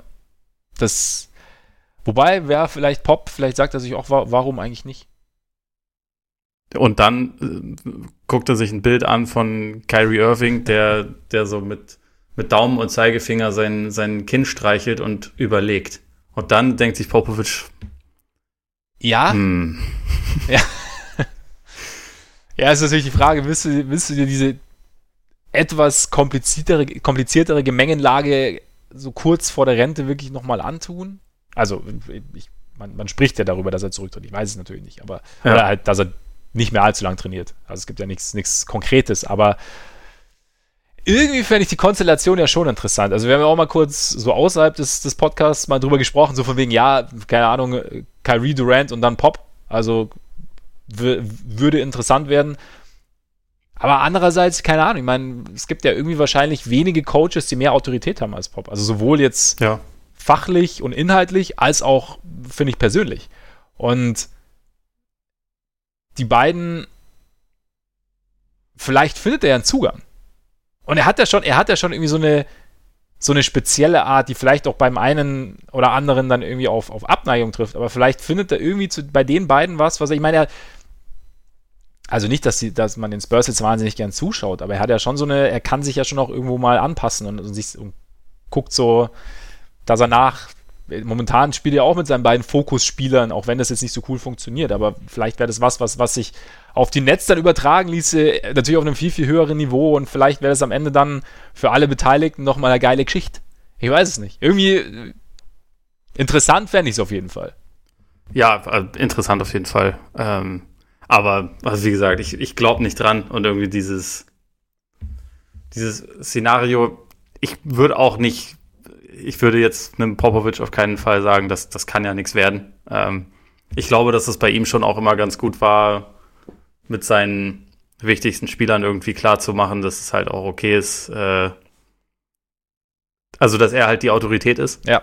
Ähm, also ich meine, das war ja so die, die äh, wahrscheinlich wichtigste Grundlage dieser äh, Duncan-Ära, dass da von Anfang an Duncan das okay fand, wenn er ihn anschreit und dabei so ein bisschen den, den Ton angegeben hat für alle anderen. Ich weiß halt nicht, wie das jetzt bei einem voll entwickelten Superstar-MVP, zweimaligen Finals-MVP wie Kevin Durant dann ankommt oder bei einem Kyrie Irving, der sich für, ich weiß nicht genau was, also der sich auf jeden Fall auch für relativ wichtig nimmt, sagen wir mal so, Ja, und aber auch- bisher auch noch mit eigentlich fast jedem Coach nicht gut zurechtkam. Ja, ja, klar, das hat, also ich will ihm ja auch nicht Qualitäten absprechen, sondern eher die ähm, ein, äh, gewisse kommunikative Fähigkeiten, die würde ich ihm absprechen, Ja. was so das Teamgefüge angeht. Und dann, aber also ich meine, natürlich kann das sein, dass jemand wie Popovic, der da seine ganz eigene äh, Art hat, einen anderen Zugang findet, aber Ja. wie gesagt, das, das, das werden wir eh nicht sehen. Ich glaube, es wird letztendlich Tai Lu, obwohl auch der ja lange Zeit mit Kyrie Irving nicht klarkam am Ende bei den Cavs, aber Ja. Wir werden sehen. Vielleicht wird es auch Jacques Vaughn. Also vielleicht macht er einen super ja, Job und führt die, führt die Nets zu einem äh, 0-4-Sweep gegen die Bucks. Oder die Raptors. Eins von beiden. Ja, möglich. Oder, Und oder Jim behält Boylan. dann den Job. Also vielleicht versteht er sich dabei ja bestens mit den, mit den beiden Superstars, die Ja. währenddessen Textnachrichten von irgendwo anders reinschicken. Kann sein. Es ist, Aber es brutal ehrlichen Input haben. Paul Marx ist auch. Das ist, wichtig, das ist wichtig. Brutal ehrlicher Input. Und ja, äh, ich meine, Jim Boylan wäre auch noch eine Option, vielleicht einfach Coach-Tausch. Also momentan ist er nicht verfügbar. Ich der weiß, hat, aber- Der hat einen Job. Der sitzt fest, also ganz fest- fest, fest. im Sattel. Ja, Brian Winter sagt ja auch, die Bulls wollen nicht zwei Coaches bezahlen. Das klingt ein bisschen nach den Bulls, um echt zu sein. Wobei man halt dazu sagen muss, dass, glaube ich, Boylan einer der am wenigsten gut bezahlten Coaches ist. Von daher, also ich glaube, sein Vertrag ist jetzt nicht mega dick. Also, Also wenn die wollen Nets das Gehalt sicherlich nicht verdoppeln, indem sie es einem anderen auch noch bezahlen. Da, ja gut, aber wenn man natürlich Deal denken. fände, dass, dass die Nets ihn direkt übernehmen, dann ging das ja wieder. Weißt du? Ja, klar. Vielleicht kann man das ja wirklich mit Atkinson einfach tauschen. Ja, ja. Dann wären alle glücklich und zufrieden. Geil, ich überleg mal, Durant müsste einstempeln und ausstempeln. ja, ja, ja also Boylan und die Nets fände ich irgendwie eine ja. geilere Kombination als Pop und die Nets. Ja, fände ich auch spannend. Äh, hast du sonst noch ein Thema? So für, für den Yachtclub? Äh, ich glaube, eigentlich ist es damit einigermaßen abgehandelt. Ist gut, weil dann können wir nämlich jetzt zum Hoteljob-Bingo kommen. Stark. Und da freuen wir uns wahrscheinlich alle schon drauf.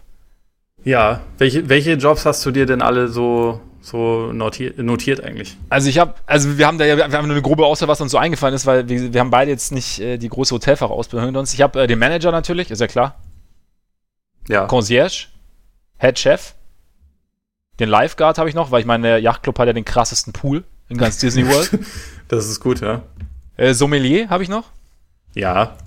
Dann habe ich noch den, äh, ich weiß, ich, ich kenne den, den genauen, äh, den, den, den Zimmerservice aus Kevin Allein New York. Also weißt du, der immer hier so Kohle will.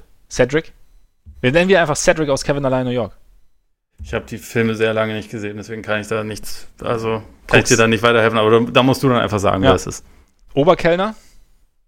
Mhm. Okay, es sind wirklich mehr als, als ja. ich dachte. Und dann der Restaurantchef. Und du? Ähm, ich hatte nur letztendlich, also das Einzige, was ich da jetzt noch hinzufüge, was du glaube ich nicht gesagt hast, ist Rezeption. Naja, stimmt. Ähm, das ist wichtig. Aber ist ich glaube, so ich war, im Hotel, ne? Ich war, glaube ich, noch nicht in solchen krassen Nobelschröder-Hotels wie du, wo, wo es halt diese ganzen Posten gibt. ich äh, ich gucke viele Filme. Sonst. Äh, Ach ja, ja. so ist das also. ja, äh, aber da starten wir doch mit der Manager, oder? Wir fangen von oben an. Wer ist, dein, wer ist dein Manager? Ja, selbstverständlich Vlade. Also das wäre ja albern, mhm. wenn er es nicht wäre. Ja, ich habe bei mir, ich habe Damien Lillard und ich sag dir auch warum. Okay. Weil Damien Lillard hat A Führungsqualitäten. Das ist richtig. B hat er Verantwortungsbewusstsein, er geht mit gutem Beispiel voran. Ja. Harter Arbeiter. Er hat ähm, empathische Kompetenz, also er kann seine Mitarbeiter, er, er, jeder fühlt sich wichtig und noch dazu stellt er sich vor seine Mitarbeiter und sollten Gäste mal unangenehm auffallen, dann komplementiert er sie mit einem freundlichen Winken hinaus. ja, okay, sehr gut. Ja. Das, äh, so, so gut kann ich das mit Vlade tatsächlich nicht. Äh, äh reicht ich finde nur, dass der einfach eine große Fähigkeit zur strategischen Planung ausstrahlt. das, das, das stimmt, das stimmt. Ähm, ja, Concierge? Concierge, nur mal ganz kurz zum Verständnis. Das ist ja schon derjenige, der auch draußen an der Tür steht und ähm, halt dann äh, die Tür öffnet, die Leute begrüßt, so ein bisschen rein komplimentiert und gleichzeitig auch eine gewisse Autorität ausstrahlt, oder? Ja, und ist, macht der nicht auch noch, also bucht so Touren für dich und gibt dir Tipps, was du so in der Umgebung machen kannst? Ich dachte, das macht man in der Rezeption. Aber nee, wie gesagt, nee, die Rezeption ich kenne mich mit solchen Hotels, wie du dachte, sie kennst, nicht so gut aus. Ich dachte auch, also ich hatte den so ein bisschen als ähm, den, ja, wenn du, wenn du, wenn du eine Frage hast, gehst du zum Concierge. Wenn du irgendwas brauchst, gehst du zum Concierge. So hat ah, okay. Ja, das ist schwierig. Da muss ich mir darüber nochmal Gedanken machen. Sag, sag du mir mal lieber, wen du da hast. Äh, Pop. Weil Pop hat schon alles gesehen, hat auch eine gewisse Autorität, findet immer eine Lösung. Und er hat auch kein Problem, wenn es mal nasty wird. okay, ja, also so gedacht hätte ich da, wäre ich da, glaube ich, bei Terry Stotts gewesen, weil, also Popovic, wir brauchen ja einen Sommelier. Und äh, als da den großen er, ja. Weinkenner ja. der der Gilde habe ich ihn da quasi schon fest eingeplant. Ja. Der kann da nicht weg. Ja. Aber dann, dann, dann machen wir, man, machen wir mal Terry Stotz. Okay. Das finde ich gut. Headchef muss ich mir noch überlegen. Rezeption, kenne ich kurz, da, da habe ich noch einen Pick für dich. Mhm. Buddy Hield, weil es ist wichtig, immer so eine gewisse Freundlichkeit auszustrahlen. Buddy mhm. Hield grinst sich ja letztendlich Stimmt. gerne, gerne einen ab, sozusagen. Und äh, also hat, glaube ich, genau die, die richtige freundliche Kompetenz also für, ja, für den stimmt. Job. Das stimmt. Wobei der natürlich an der Tür auch nicht schlecht wäre. Weißt du, Buddy hielt die Tür auf. Geh weg. ja. Äh, nee, ja. aber ja, mhm. ja. Ähm, äh, Sommelier hast du ja schon gesagt, ist bei dir Pop. Ja. Als Weinkenner, ich habe Zion, weil ähm, du probierst und trinkst ja nicht und das ist gut für die Linie. Zion darf noch gar keinen Alkohol trinken. Ja, eben, er trinkt ihn ja nicht. gut, aber man wird ja nicht zum Weinkenner, wenn man gar keinen Wein trinken darf, sondern nur so recht. diesen Tropfen. Da hast recht. Da hast recht. Da hast du nicht so richtig äh, nicht, nicht mitgedacht, muss ich sagen. Nee, das, äh, nee, bin ich da habe ich, hab ich die, die, die Altersregeln in den USA habe ich da leider außer Acht gelassen. Womit würdest du gerne weitermachen? Also Lifeguard mhm. ähm, würde ich dann gerne Aaron Baines nominieren. Mhm. Der wahrscheinlich nicht der schnellste Schwimmer ist, aber auf jeden Fall in jeder, also jederzeit noch in der Lage sein wird, egal wie schwer die Person, die da am Ertrinken ist, hochzuheben und zu retten. Mhm. Wie du schon bei Popovic gesagt hast, sicherlich auch in der Lage, nasty zu werden, wenn es dann um alle möglichen Maßnahmen geht. Und ja. also oder auch wenn es wenn mal einen Eindringling gibt, den man mit gewisser Autorität halt einfach verjagen muss. Das ist ja. halt alles Baines. So. Von daher, das, das ist für mich eigentlich, eigentlich eine klare Angelegenheit. Ja, also ich habe ich hab Baines leider in anderer Position. Äh, ich habe äh, JJ Reddick, weil er dir halt, also er, JJ Reddick zieht es quasi, also kann ich jetzt, kann ich jeden hochheben, aber er schmeißt dir halt auch noch vom Parkplatz irgendwie einen Rettungsring zieh genau hin, wenn du raus musst. das, Deshalb. das wird, das wird gerade wirklich schon sehr blöd, muss ich sagen. aber das, das Problem, ist die Wingspan, weil JJ Reddick ja. hat so ziemlich die schlechteste Wingspan überhaupt und also wenn es darum geht, schnell jemanden zu erreichen, dann ist er, glaube ich, halt nicht geeignet. Da ist, da ist Aaron Baines auf jeden Fall schneller dran. Ja, aber also ich meine, mit dem, mit dem, äh, mit dem Rettungsring hast du natürlich einen Punkt. Ja, ja.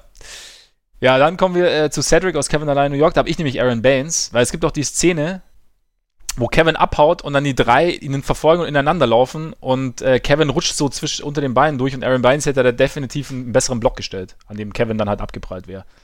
Deswegen Aaron Baines. Okay, ja, war nicht schlecht. Stimmt. Ich habe es leider, ich muss den Film mal wieder gucken. Ja. Es ist äh, wirklich locker für Weihnachten Jahre dann halt, ne? Deswegen habe ich es nicht mehr auf dem Schirm. Ich, ich gucke halt an Weihnachten immer stirb langsam. Das ist ich auch. mein Weihnachtsfilm. Bei mir auch. Welcher ist es bei dir eigentlich? Eins oder zwei? Das ist eine Frage. der schon. Einser ist halt hunderttausendmal besser als der zweite. Ja, der Einser ist auch irgendwie geiler, aber beim zweiten schneit's halt. Deswegen gucke ich immer den Zweier. Ja, gut. Na gut, für dich im Norden ist es natürlich nicht, nicht, so, nicht so wichtig, weil bei uns schneit's ja jetzt nicht mehr auch, weißt du? Das ist wie früher. Deswegen muss ich mir das im Fernsehen holen. Wir kriegen, also, früher hat's schon auch einmal geschneit. aber ich meine, ich war auch schon mal in München an Neujahr auf, äh, bei 15 Grad auf ja, dem Freiplatz Basketball spielen. Das geht schon auch. Ja, so ist es halt mittlerweile. Und deswegen ja. werde ich immer nostalgisch beim Zweier. Ja, gut, kann ich verstehen, aber also filmisch ist der erste hundertmal besser. Ja, auf jeden Fall, definitiv. Bester Actionfilm, den es gibt. Ja. Da, da werde ich, das, das, ist mir sehr wichtig, das zu betonen. Head of Hospitality, ähm, oder, oder wie hattest du das jetzt Restaurantchef habe ich, dann, hab ich mich dann verbessert. Da würde ich halt, glaube ich, CJ McCollum nehmen, einfach auch, weil es ein sehr, sehr, sehr, sehr freundlicher äh, mhm. Typ ist, der sich auch, glaube ich, gerne unterhält und äh, ja. hat ja auch seinen eigenen Podcast, geht auf die Leute zu, ja. ähm, heißt sie willkommen. Also ich, ich, ich kann mir ihn einfach in so einer Rolle sehr gut vorstellen. Bin ich bei dir, unterschreibe ich. Dann fehlt eigentlich nur noch der Head Chef, oder? Ja. Da hatte ich halt, bevor ich dachte, dass es ein Sommelier braucht, hatte ich da Popovic, weil ich glaube, der einfach sich mehr für Essen und sowas interessiert als mhm. alle anderen. Deswegen wahrscheinlich auch kochen kann, aber so, boah, keine Ahnung, um ehrlich zu sein. Ja gut, ich weiß jetzt nicht, ob er kochen kann. Ich, ich habe äh, Ja Morant genommen, weil du willst ja in einem, also in so einem besonderen Hotel willst du auch eine besondere Küche haben, du willst irgendwie ein bisschen fancy sein, du willst so ein bisschen, weißt du, so was, du willst dich irgendwie abheben, ein bisschen verrückt und willst kreativ sein und genau ist Ja Morant. Und er wirbelt halt durch die Küche quasi. Ja, okay, okay, okay. So. Ähm, da Marco Bellinelli äh, von, wie heißt er, Trey Kirby von The Starters, oder mittlerweile heißen sie, mittlerweile heißen sie No Dunks immer als ja. Spicy One bezeichnet wurde, ist er vielleicht auch noch eine Wahl, die man, die man da hinstellen könnte. Auf jeden Fall. Damit Marco Bellinelli auch noch was zu tun hat und nicht spielen muss. damit die jungen Leute mal ran dürfen. Ja, eben, genau. Das wäre nicht schlecht wir in San Antonio. Ja Basketball-Podcast. was? Was? Nichts. Ah, ja, ja. Damit äh, sind, glaube ich, alle verpflegt und versorgt, oder?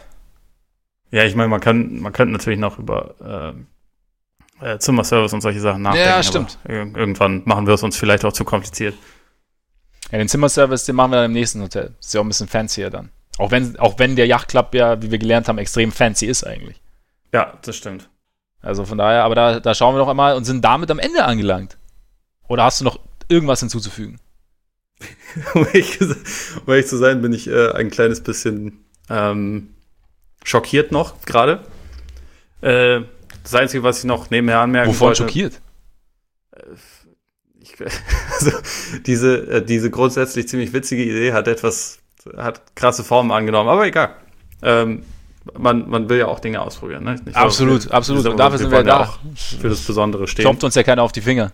Genau. Außer ihr vielleicht beim Zuhören. Könnt ihr dann, ich, ich erkläre euch, für all die es noch nicht wissen, wie ihr uns anschreiben könnt. Ihr wisst ja gleich, kommt gleich. Nee, dann eigentlich die einzige Sache, die ich noch äh, loswerden will, die jetzt mit den Themen hier nur am Rande was zu tun hat, ist äh, Shoutout an Isaiah Hartenstein, weil mit, darüber hatten wir noch nicht, konnten wir noch nicht reden, weil ja. er entlassen wurde, bevor wir das letzte, äh, nachdem wir das letzte Mal was Aktuelles aufgenommen haben. Deswegen, ganz kurz, hat sich überrascht, dass er, dass er bei den, bei den Rockets entlassen wurde. Ja, wenn wir jetzt die, die Art und Weise, wie sich die Rockets aufgestellt haben und wie Rockets ähm, spielen wollen momentan uns anschauen, dann eigentlich nicht wirklich. Also ich hätte mir vielleicht vorstellen können, dass man sich vielleicht doch noch einen fähigen Big irgendwo in der Hinterhand halten will, aber wollten sie offensichtlich, zumindest im Falle von Hartenstein nicht. Und von daher hat es mich jetzt nicht, also ich bin jetzt nicht aus allen Wolken gefallen, einfach weil die, weil die Ausrichtung der Rockets halt komplett in diese eine Richtung geht. Und ich finde es ich find's auch total okay, dass es in die Richtung geht. Also ich finde es ja gut, wenn sie sagen, wir machen das jetzt, das ist jetzt unser Plan und dem gehen wir jetzt einfach nach. Und ja. der soll jetzt halt, und so wollen wir das. Und dann passt Hartenstein vielleicht nicht rein. Und wir haben ja auch schon viele gesagt dann hinterher. Also ich glaube, unter anderem, weiß nicht, ob du auch einen Text dazu geschrieben hast oder jemand bei euch. Auf jeden ja. Fall, da, hm? Hatte ich. Hattest ja. du, genau. Also, dass es halt für ihn vielleicht auch einfach eine Chance ist, irgendwo hinzukommen, wo, wo, er halt, wo seine Dienste mehr geschätzt sind und mehr gefragt sind einfach und seine Qualitäten. Und dass das halt nicht kein Ende bedeutet, sondern halt, ich will jetzt nicht sagen, es bedeutet einen neuen Anfang, aber es kann ihm halt eine Chance geben, sozusagen. Ja, ja, glaube ich eigentlich auch. Also mich hat es tatsächlich sogar ein bisschen überrascht, dass er nicht, äh, also dass er nicht geclaimed wurde. Ähm, mhm. So über, über den Waiver-Prozess, aber also hätte halt keine Spielberechtigung jetzt für Disney World gehabt, deswegen ist ja. es dann sicherlich auch, also spielt er dann sicherlich auch eine Rolle, aber ähm, an sich hat er schon, glaube ich, genug gezeigt, dass er im Sommer auf jeden Fall auch einen, einen NBA-Vertrag eigentlich wieder bekommen sollte. Und für das, also was er in der Zeit, wo er mal kurzzeitig wirklich Spielzeit bekommen hat, ähm, was er da so gezeigt hat, das äh, sollte, glaube ich, eigentlich die allermeisten Teams auch, also die allermeisten Teams, die jetzt nicht komplett auf Center verzichten oder da bestens aufgestellt sind, von äh, Starter bis zwei Backups, sollte er eigentlich dann schon auf den Plan gerufen werden, weil ist ja auch erst äh, 22 und hat halt wirklich Fähigkeiten, die eigentlich ganz gut passen in die heutige ja. Liga. Ja, auf jeden Fall. Von schon. daher, du hast es sehr schön ausgedrückt. Das ist, äh, ein neuer Anfang. Ein neuer Anfang. Jedem Anfang wohnt ein Zauber inne. Egal. Ähm, gut. Und wenn du denkst, es geht nicht mehr, kommt von irgendwo ein Lichtlein her. So, genau, genau so sieht's aus. Äh, das, äh, das Werder Bremen-Motto. fair, ja. fair, ja. Gut, Freunde, dann äh, sind wir damit am Ende. Vielen Dank fürs Zuhören. Schön, dass ihr dabei wart. Und wie gesagt, äh, versprochen ist versprochen und so. Also, wenn ihr uns irgendwie noch Anregungen geben wollt oder Fragen habt oder wie auch immer, schreibt uns auf Twitter, schreibt uns auf Facebook, schreibt uns auf Instagram.